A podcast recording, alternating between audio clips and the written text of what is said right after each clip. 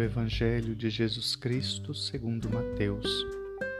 Naquele tempo, os discípulos de João aproximaram-se de Jesus e perguntaram: Por que razão nós e os fariseus praticamos jejuns, mas os teus discípulos não?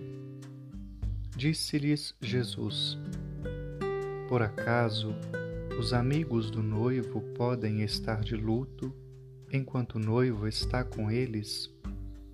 Dias virão em que o noivo será tirado do meio deles. Então, sim, eles jejuarão.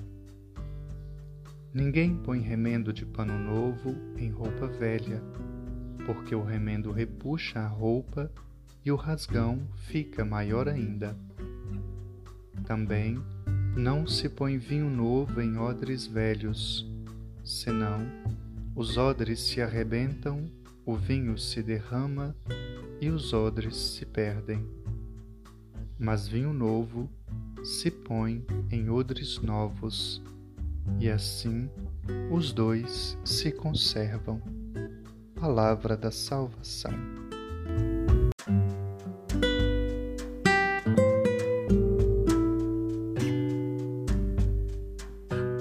Evangelho de Deus não admite adesões exteriores observantes de caráter preceístico, narcisístico e mundano, mas pede uma radical colocação em jogo da própria vida. Jesus nos convida à conversão e a uma renovação interior, a experimentar a alegria do Evangelho. Para tal tarefa é importante, primeiro, rezar para conhecer a Deus na intimidade do seu amor.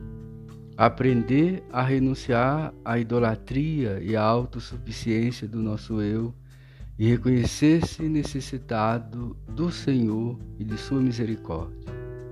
Segundo, jejuar para crescer na elegância, na beleza do amor e na escuta do Evangelho. Modificar nossa atitude pessoal para com os outros e as criaturas de Deus. Romper a crosta e a insensatez de viver para si, de acumular para si próprio, que é idolatria, e praticar o jejum que agrada a Deus, quebrar as cadeias injustas, desatar os laços da servidão, pôr em liberdade os oprimidos, destruir todos os julgos, repartir o teu pão com o faminto, dar pousada aos pobres sem abrigo, levar roupa aos que não têm que vestir e não voltar as costas ao teu semelhante. Participar da alegria de Deus. Então tua luz despontará como a aurora e as tuas feridas não tardarão a sarar, como recorda o Senhor mediante o profeta Isaías. Não se vive a fé cristã na superfície de nossa existência, como um remendo acrescentado à nossa vida.